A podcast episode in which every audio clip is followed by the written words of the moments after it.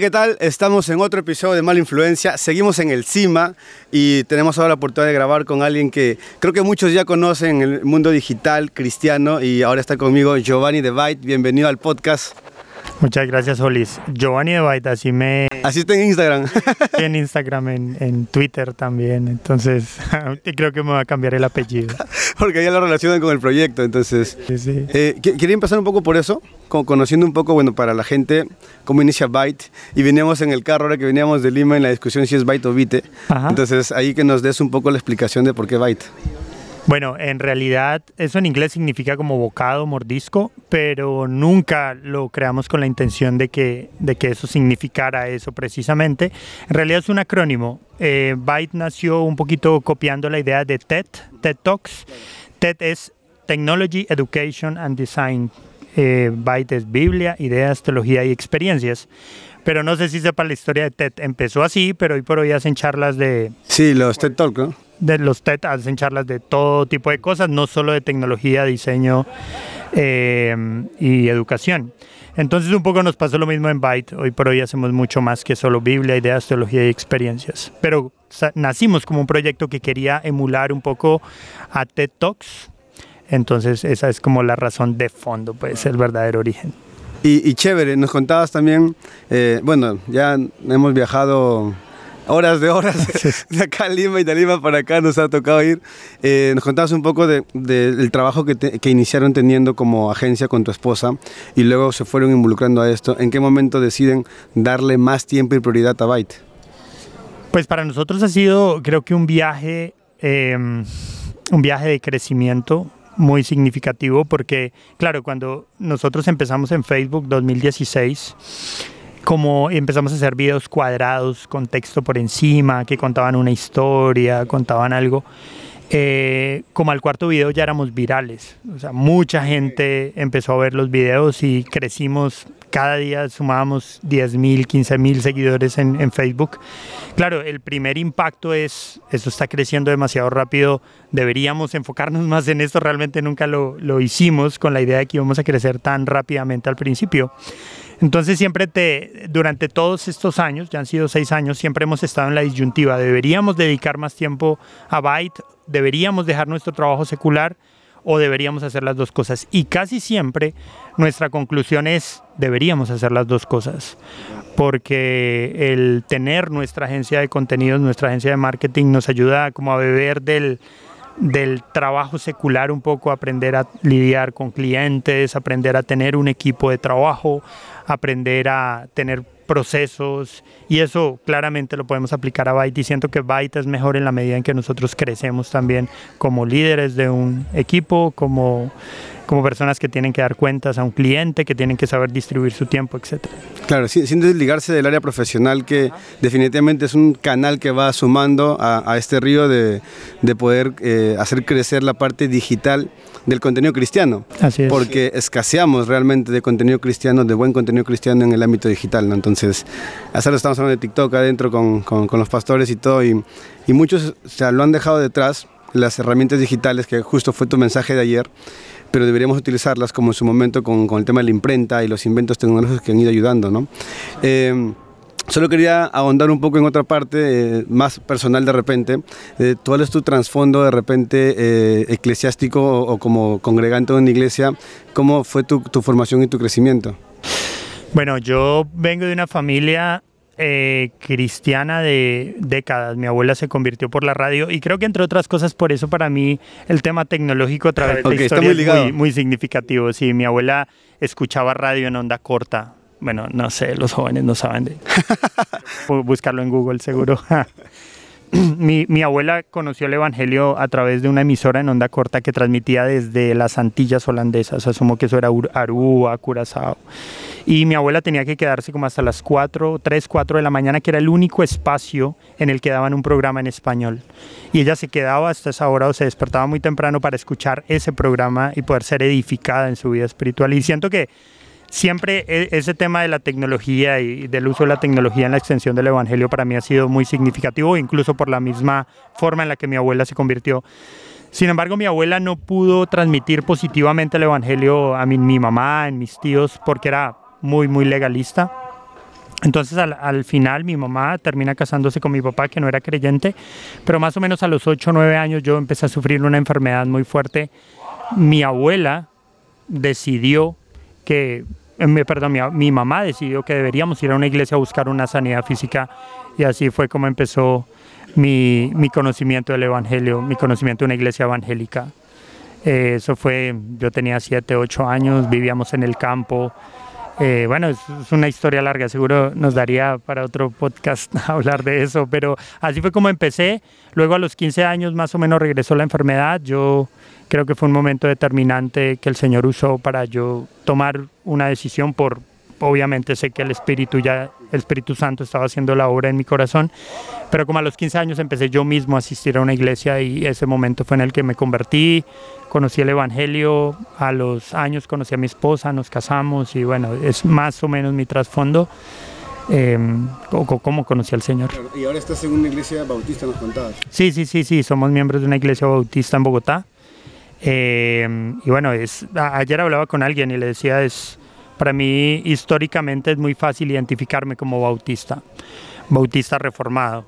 Es reformado porque me parece que la tradición reformada es la más, digámoslo así, ecléctica en el ámbito de las iglesias provenientes de la reforma, es decir, no la tradición reformada no está centrada en una sola persona, sino son muchas personas las que aportaron a la tradición reformada. Me, me gusta mucho eso. Es como muchos personajes de la historia de la iglesia confluyen en, un mismo, en unas mismas ideas y ahí se forma la tradición reformada. Y también soy bautista mucho en gran medida por dos cosas. Uno, porque estoy convencido que la iglesia y el Estado deberían estar separadas, que el Señor es la única cabeza de la iglesia. Y lo segundo, porque creo firmemente en el gobierno congregacional, creo que la iglesia como asamblea debería tomar las decisiones de la iglesia. Pero bueno, estoy metiéndome en temas ya muy densos. pero está bien, es, es, es, importante. Bueno, personalmente me gusta que dentro de la conversación se pueda conocer también a la persona tras el proyecto o lo que estén realizando, ¿no? Porque nos ayuda también a entender un poco el, las motivaciones de cómo uno va desarrollándose. Y obviamente nos has compartido bastante acerca de tu pasión por la historia, ¿no? que es como lo que se va enlazando con eh, eh, la tecnología y la parte histórica, unirla y crear Byte. ¿Cómo te fuiste involucrando en el tema histórico y luego cómo lo, lo metiste dentro de Byte o creaste Byte? Eh, yo, yo pienso que uno siempre es producto de muchas experiencias que uno ha vivido en su vida. Desde niño a mí me gustaba mucho la historia y creo que lo compartí ayer con alguien. Yo crecí en el campo, no teníamos televisión, eh, o sea, no teníamos electricidad en nuestra casa, más o menos hasta los nueve años, nos mudamos ocho años, tal vez nos mudamos a una casa con electricidad, pero antes no. Entonces, yo, crezco en un contexto en el que imaginar, en el que, perdón, en el que hablar, en el que relacionarme con mi mamá y con otras personas era clave. Y desde muy niño, yo recuerdo que había un cuadro de Simón Bolívar en, en, en la sala de mi casa. Y yo siempre me quedaba viéndolo y me, me intrigaba mucho quién era él. Era como, como saber un poco la curiosidad. Siempre tenía mucha curiosidad por las cosas que pasaban a mi alrededor y sobre todo por la historia. Y yo tenía la oportunidad mucho de preguntarle a mi mamá y ella siempre me respondía con algo. Y, y fomentaba mucho mi creatividad y me compraba libros de historia. Entonces desde niño estudiaba mucho historia. Cuando estuve en el colegio leí muchísima historia. Me aprendí los el orden de todos los presidentes de Colombia, cosas así como de nerd.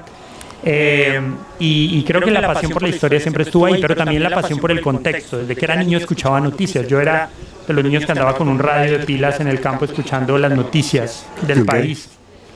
Creo que era una curiosidad y, y, hasta hoy siento una profunda curiosidad por saber por qué, el porqué de las cosas y también conocer las historias de la gente me encanta. O sea, saber cómo el Señor obra y ha obrado y está obrando en la vida de otras personas me, me encanta, de verdad, eh, lo disfruto un montón. Entonces, siento que un poco Byte es esa síntesis de, de esas pasiones y también la síntesis de, de, como de la pasión por lo digital. Es como una intersección. Yo, Bill Gates decía que el futuro de las profesiones era la intersección entre dos áreas del conocimiento. Okay. O sea que tú, no sé, eres ingeniero, pero además te gusta cantar, qué sé yo. Si puedes hacer una intersección entre esas dos cosas, puedes encontrar un, un área en la que tú puedes ser muy bueno. Y para mí es lo digital, contexto, historia y eso es, la intersección es Wow, ¿qué tanto crees que nos hace falta realmente como iglesia conocer nuestra historia, la historia del cristianismo. Y no hablo solamente de lo que está en el Nuevo Testamento o el Antiguo Testamento como parte de la palabra, ¿no? porque creo que esto sí lo comparten en las iglesias, pero la parte de la historia del cristianismo es lo que se ha ido perdiendo y cada vez se conoce menos. ¿no? Entonces, ayer en tu conferencia, todos estaban muy atentos y comentábamos con, con Raiza, decía, este, es como si estuviésemos viendo el video de, en, YouTube, en, en Instagram, pero eh, era muy eh, amigable y uno quería seguir escuchando pero lamentablemente para muchos es aburrida la historia y prefieren no conocerla, no investigarla y esto nos hace caer en muchos errores teológicos y bíblicos al momento de enseñar. Sí, sí, sí. Bueno, es que aquí podría quedarme mucho tiempo hablando porque es importante estudiar la historia de la iglesia, pero solo quiero mencionar algunas cosas que me parecen muy relevantes. La, primera, es que Pablo siempre menciona en el Nuevo Testamento que somos un solo cuerpo. Y cuando nosotros nos referimos a cuerpo, casi siempre pensamos en la iglesia local.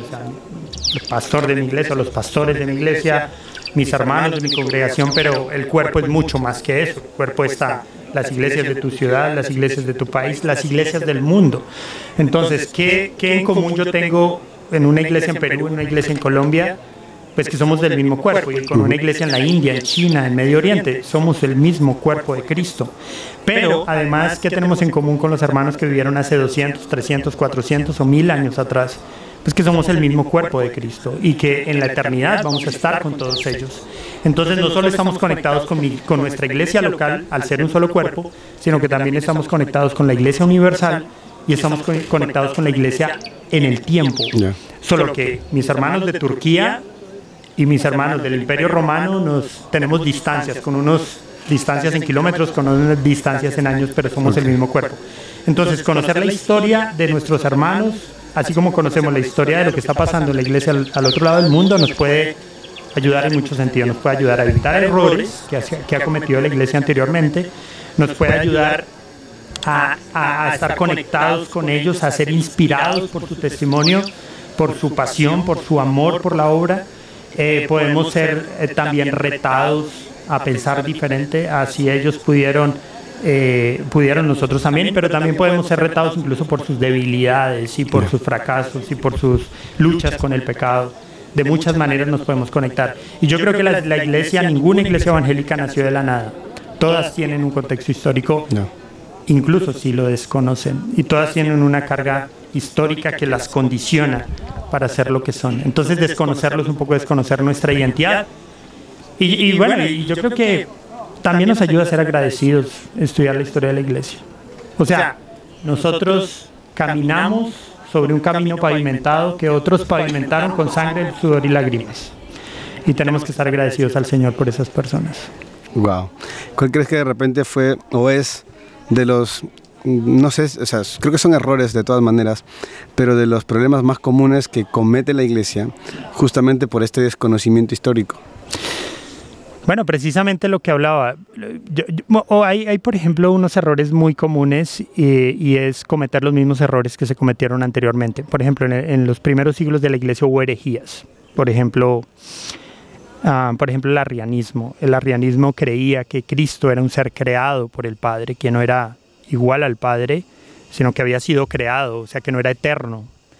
Y a mí se me hace muy parecido a lo que creen los testigos de Jehová ahora eh, por ejemplo, había un movimiento que creía que el Dios enojado del Antiguo Testamento, el Dios que, tenía ira, que acababa y que consumía a las personas, no podía ser el mismo Padre del Señor Jesucristo, tenía que ser diferente.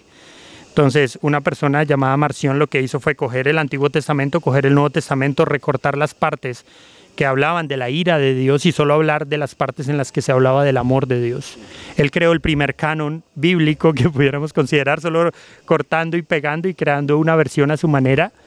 Eso es hoy conocido como el marcionismo y a mí se me hace muy parecido a lo que es el Evangelio de la Prosperidad y, esa, y esta tendencia a siempre hablar del amor de Dios, pero no hablar de que Dios también es un Dios que se aira con el pecado, con, contra el pecador y que si no buscamos a Cristo, no buscamos a Cristo y al Evangelio, pues estamos condenados. Necesitamos saber que Dios es un Dios que juzga de acuerdo a su ley para poder entender el gran peso del Evangelio y lo que significa ser perdonados por la obra de Cristo en la cruz. ahí hay quizás mucho que se ha descuidado, ¿no? Eh, hablábamos también con Rolando hace un tiempo acerca de la estadística de pastores que son llamados al pastorado y se involucran como pastor dentro de una iglesia sin tener eh, siquiera una hora de capacitación teológica bíblica. Entonces, ¿cómo crees que tú, qué crees tú que podríamos hacer para mejorar o aportar a esto?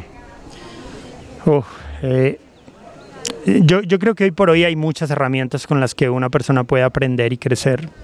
Em, yo pienso en personajes de la historia de la iglesia que fueron muy importantes, que nunca fueron a un seminario bíblico, como por ejemplo Charles Spurgeon, pero se creía que leía cinco o seis libros por semana, tenía una biblioteca de más de 5.000 libros que al final terminan vendiéndola a una universidad en los Estados Unidos porque era tan grande que tenía un valor muy significativo, acumuló una gran cantidad de libros clásicos y leía mucho y tenía una gran memoria para recordar lo que había leído.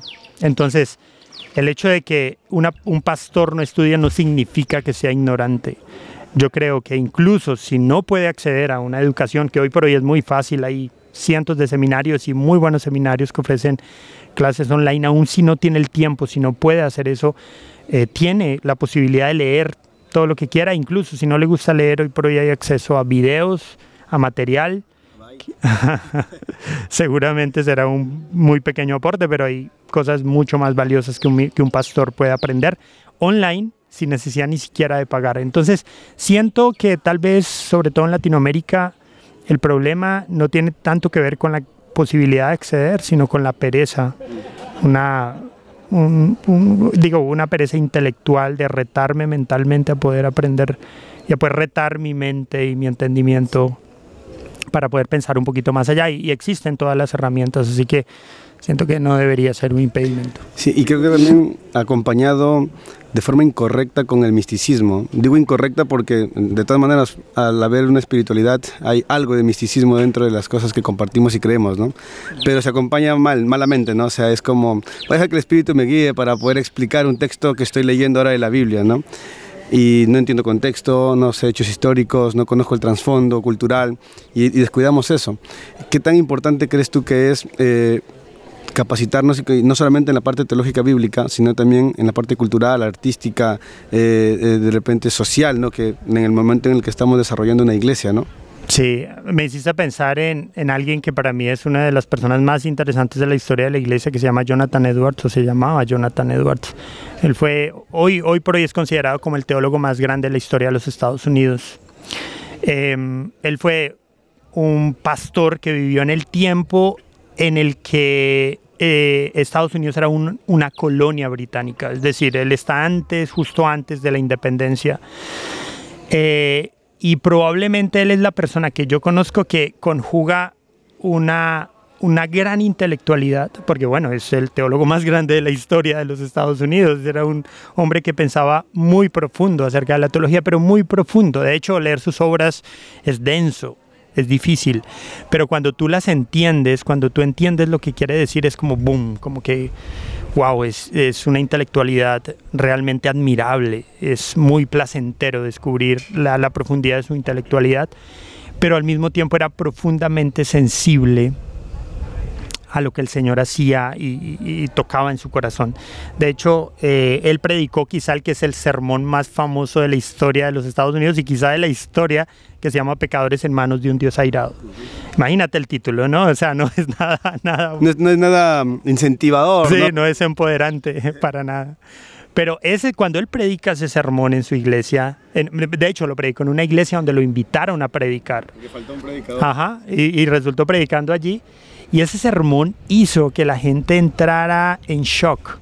Él, describía el infierno de una forma tan vivida que la gente corría en arrepentimiento, eh, en busca de salvación.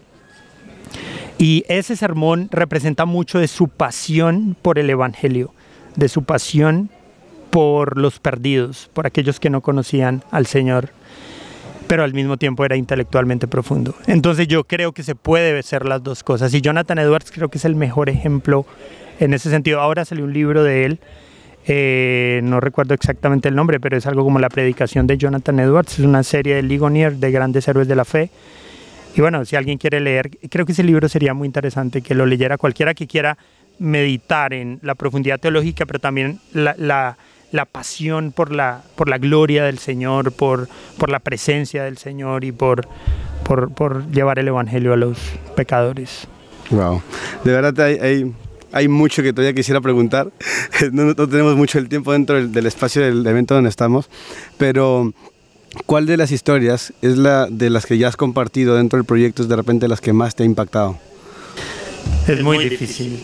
Hay, hay un abanico muy amplio. Es muy, muy difícil. Yo, yo creo que depende de qué tema. Eh, a, mí, a mí me impactan, no, no sé, tal vez es la primera vez que voy a decir esto, pero a mí me impactan mucho las vidas de personajes que han vivido poco tiempo. Es decir, por ejemplo, eh, hay algunos personajes como David Brainerd, que era un misionero a los indios americanos, que de hecho era el, iba a ser el yerno de Jonathan Edwards, porque estaba, de, de, como dicen ustedes, de enamorado de la hija de Jonathan Edwards. Él termina muriendo antes de, casarse. Eh, o también William Borden, que era un, rico estadounidense que se iba a ser misionero a China y termina muriendo en Egipto de una enfermedad de lo más extraña. Eh, o también eh, Robert McChain, que fue un, pastor escocés. Estos personajes a mí siempre me han intrigado porque son personajes que no hicieron realmente mucho. O sea, tú miras la, su historia, su biografía y realmente no, no hicieron gran cosa. Pero los pocos años que vivieron, su piedad fue tan impactante que cualquier persona que estuviera a su alrededor era impactada por su piedad y por su amor por el Señor y por la obra. Ese tipo de personajes me impactan un montón, porque digo, uno siempre piensa, piensa voy a vivir hasta los 60, 70, 80, 100, qué sé yo, eh, para poder tener una influencia, pero, pero tú no sabes cuándo vas a morir. Y, y el tiempo que estás sobre la tierra que las personas que estén cerca de ti puedan ver un reflejo de tu Salvador en ti. Eso me impacta y digo, Señor, yo quiero esa piedad, pero eh, desafortunadamente a veces no la tengo y eso, eso me reta, me reta, me reta muchísimo, muchísimo. ¿Cuál, cuál de repente de, de, a los autores de libros que conoces es los que tú dirías, esto tienen que leerlo y esto tienen que conocerlo sí o sí? O sea, no sé, ahí, ahí sé que hay una gama muy amplia, ¿no? Pero puedes dejar quizás esto para después, pero esto no lo puedes dejar para mañana y tienes que entenderlo y conocerlo ahora.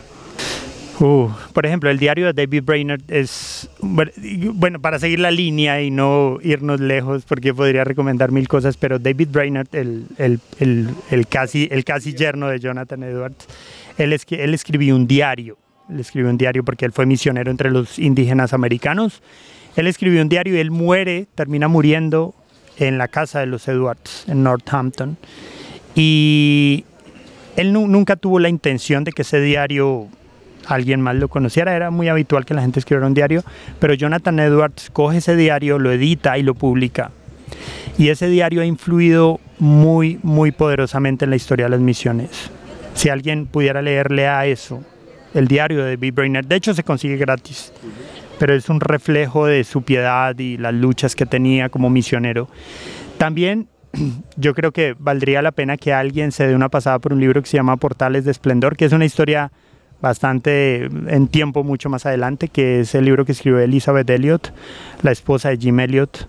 Jim Elliot y cuatro compañeros más murieron asesinados por una tribu en el Ecuador, en la, en la selva del Ecuador. Y, lo interesante de la historia es que Elizabeth Elliot y, tres más de las esposas de estos hombres que fueron asesinados terminan yendo a la tribu evangelizándolos, incluso a los asesinos de, de sus esposos. Y es una historia que te parte.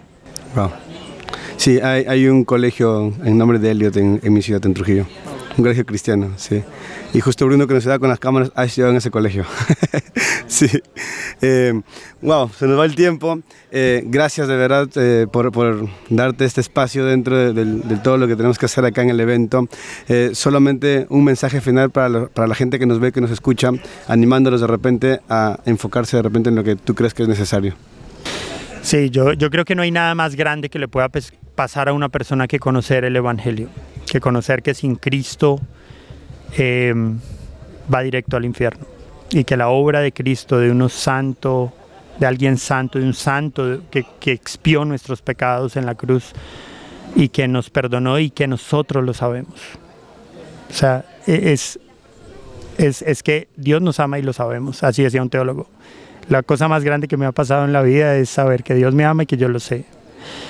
Eh, eso debería movernos a hacer mucho, mucho, mucho, a entregar nuestras vidas para servir al Señor.